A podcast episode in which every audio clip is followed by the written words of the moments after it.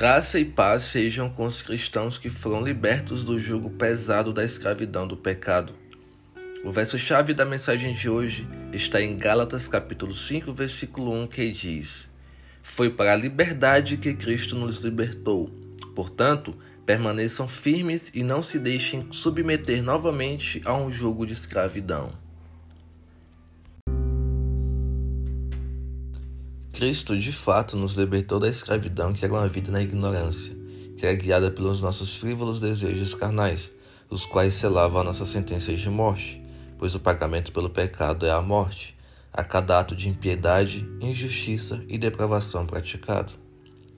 A ignorância, a falta de conhecimento divino das Escrituras, nos prendia, fechava nossa mente e nos fazia pensar que éramos livres que o nosso corpo pertencia a nós e que a nossa vontade, os nossos desejos, o nosso bem-estar e felicidade deveriam ser o centro da nossa vida.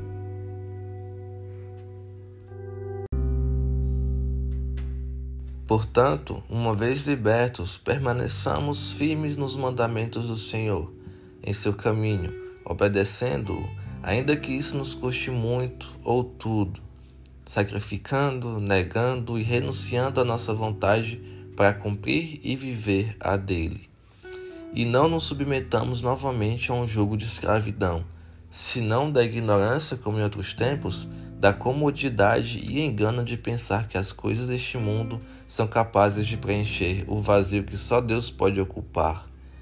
Uma vez libertos, seria tolice voltar para a vida que possuíeis antes de ser desencontrados pelo amor de Cristo.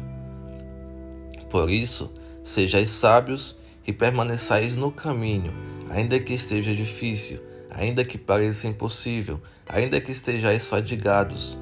Lembrai-vos sempre: o seu jugo é suave, o seu fardo é leve. Se estiver parecendo pesado, é porque você está carregando um peso que não deveria. Ser escravo do Senhor traz paz, alegria e mansidão, enquanto ser escravo do mundo e das suas cobiças traz contendas, dissensões, transtornos, desânimo, tristeza e tormento. Seja liberto disso tudo, e uma vez libertos, não retorne à escravidão. Seja escravo de Cristo, entregue a sua vida a Ele. Amém.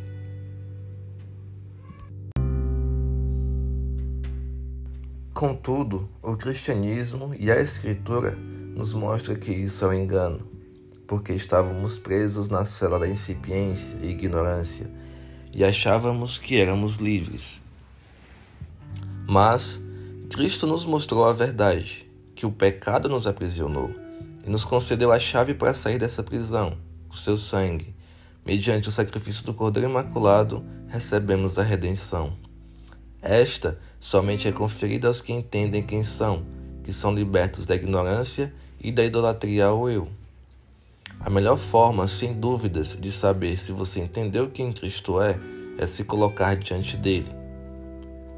Se, na presença do Senhor, você não entendeu que ele é perfeito, grande, glorioso, poderoso e puro, e que você, ao se comparar com ele, é miserável, pequeno, fraco e sujo, você ainda não entendeu quem Jesus é.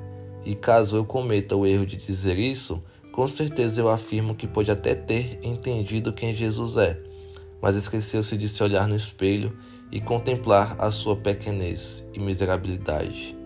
Porque, tão certo como vive o Senhor, quanto mais o conhecemos, mais vemos a sua santidade, mais nos conhecemos e percebemos a nossa podridão a nossa depravação total. E esse é o conhecimento que liberta. Nos liberta daquele pensamento de que somos bons e que por isso merecemos coisas boas. Nos liberta de pensar que somos melhores que alguém. Nos faz entender que a única escravidão a qual devemos aceitar é a de ser servo do Altíssimo.